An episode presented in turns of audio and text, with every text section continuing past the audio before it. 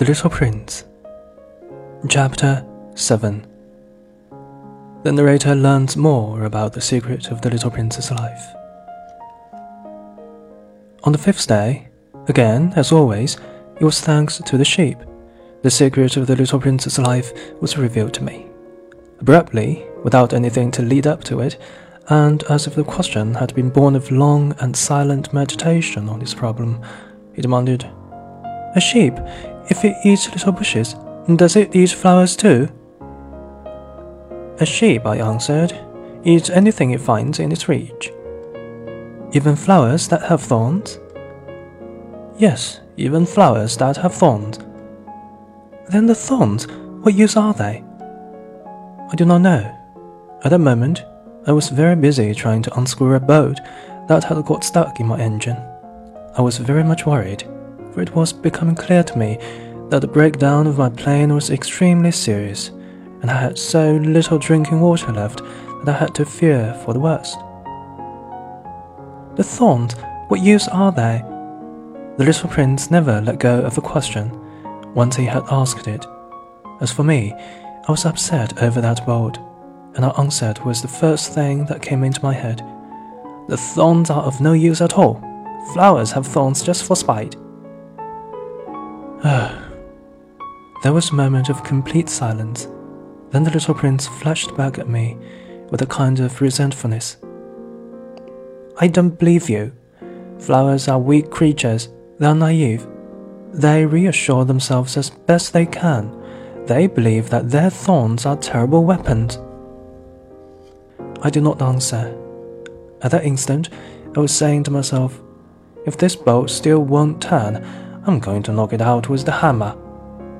Again, the little prince disturbed my thoughts. And you actually believe that the flowers. Oh, no, I cried. No, no, no. I don't believe anything, I answered you, was the first thing that came into my head. Don't you see, I'm very busy with matters of consequence. He stared at me thunderstruck. Matters of consequence? He looked at me there, with my hammer in my hand, my fingers black with engine grease, bending down over an object which seemed to him extremely ugly. You talk just like the grown ups. That made me a little ashamed, but he went on, relentlessly. You mix everything up together, you confuse everything. He was really very angry. He tossed his golden curls in the breeze. I know a planet where there is a certain red faced gentleman. He has never smelled a flower. He has never looked at a star. He has never loved anyone. He has never done anything in his life but add up figures. And all that he says over and over, just like you, I am busy with matters of consequence. And that makes him swell up with pride. But he's not a man is a mushroom. A what? A mushroom! The little prince was now white with rage. The flowers have been growing thorns for millions of years. For millions of years, the sheep have been eating them just the same. And is it not a matter of consequence to try to understand why the flowers go to so much trouble to grow thorns which are never of any use to them? Is the warfare between the sheep and flowers not important? Is this not of more consequence than the fat, red faced gentleman's sums? And if I know, I, myself, one flower which is unique in the world, which grows nowhere but on my planet, but which one little sheep can destroy in a single bite some morning without even noticing what it's doing. Oh, you think that is not important? His face turned from white to red as he continued. If someone loves a flower of which just one single blossom grows in all the millions and millions of stars, it is enough to make him happy just to look at the stars. He can say to himself, Somewhere, my flower is there. But if the sheep eats the flower, in one moment all his stars will be darkened. And you think that is not important? He could not say anything more. His words were choked by sobbing. The night had fallen. I had to let my tools drop from my hands. Of what moment now was my hammer, my boat, or thirst, or death? On one star, one planet, my planet, the Earth, there was a little prince to be comforted. I took him in my arms and rocked him. I said to him, The flower that you love is not in danger. I will draw you a muzzle for your sheep. I will draw you a railing to put around your flower. I will. I did not know what to say to him. I felt awkward and blundering.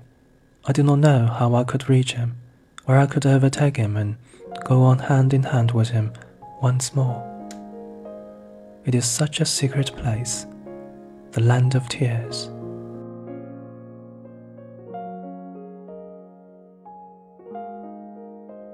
Chapter 8 The rose arrives at the little prince's planet. I soon learned to know this flower better. On the little prince's planet, the flowers had always been very simple. They had only one ring of petals. They took up no room at all. They were a trouble to nobody. One morning they would appear in the grass, and by night they would have faded peacefully away. But one day, from a seed blown from no one knew where, a new flower had come up, and the little prince had watched very closely over this small sprout, which was not like any other small sprouts on his planet. It might, you see, have been a new kind of baobab. The shrub soon stopped growing and began to get ready to produce a flower. The little prince, who was present at the first appearance of a huge bud, felt at once that some sort of miraculous apparition must emerge from it. But the flower was not satisfied to complete the preparations for her beauty in the shelter of her green chamber. She chose her colors with the greatest care. She adjusted her petals one by one.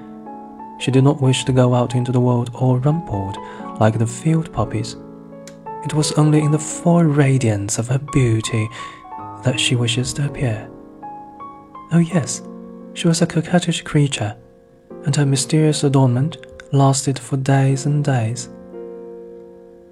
Then one morning, exactly at sunrise, she suddenly showed herself, and after working with all this painstaking precision, she yawned and said, Ah, I am scarcely awake. I beg that you will excuse me. My petals are still low disarranged. But the little prince could not restrain his admiration. Oh, how beautiful you are!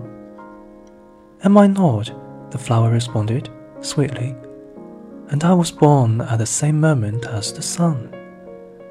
The little prince could guess easily enough that she was not any too modest, but how moving and exciting she was. I think it is time for breakfast, she added an instant later. If you would have the kindness to think of my needs. And the little prince, completely abashed, went to look for a sprinkling can of fresh water. So he tended the flower. So, too, she began very quickly to torment him with her vanity, which was, if the truth be known, a little difficult to deal with. One day, for instance, when she was speaking of her four thorns, she said to the little prince, Let the tigers come with their claws. There are no tigers on my planet, the little prince objected, and anyway, tigers do not eat weeds. I am not a weed, the flower replied sweetly. Please excuse me. I am not at all afraid of tigers, she went on, but I have a horror of drafts. I suppose you wouldn't have a screen for me? A horror of drafts? That is bad luck for a plant, remarked the little prince, and added to himself, This flower is a very complex creature.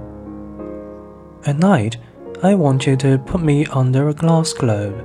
It is very cold where you live, in the place I came from. But she interrupted herself at that point. She had come in the form of a seed she could not have known anything of any other worlds. Embarrassed over having let herself be caught on the verge of such a naive untruth, she coughed two or three times in order to put the little prince in the wrong. The screen? I was just going to look for it when you spoke to me. Then she forced her cough a little more so that he could suffer from remorse just the same. So the little prince, in spite of all the goodwill that was inseparable from his love, had soon come to doubt her. He had taken seriously words which were without importance, and it made him very unhappy. I ought not to have listened to her, he confided to me one day. One never ought to listen to the flowers one should simply look at them and breathe their fragrance. Mine perfumed all my planet, but I do not know how to take pleasure in all her grace. This tale of claws, which disturbed me so much, should only have filled my heart with tenderness and pity. And he continued his confidences. The fact is that I do not know how to understand anything. I ought to have judged by deeds and not by words. She cast a fragrance and a radiance over me. I ought never to have run away from her.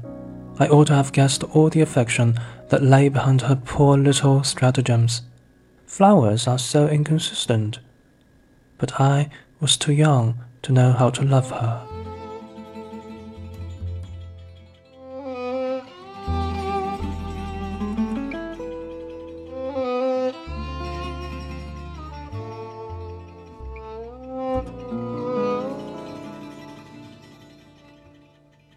One, two, three, four.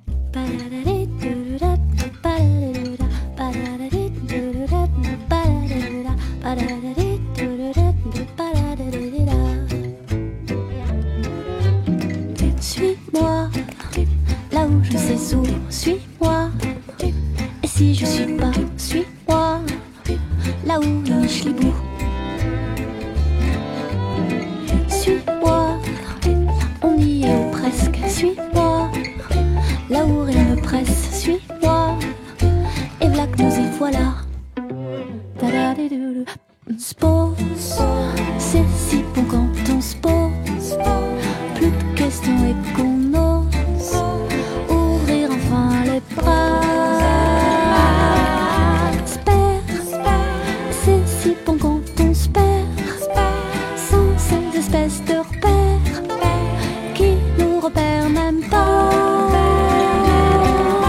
Spam, c'est si bon quand on spam.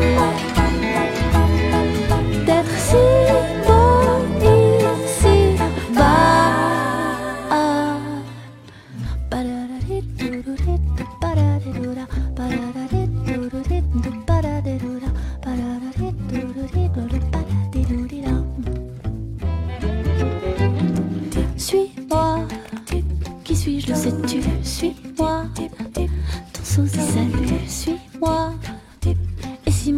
toi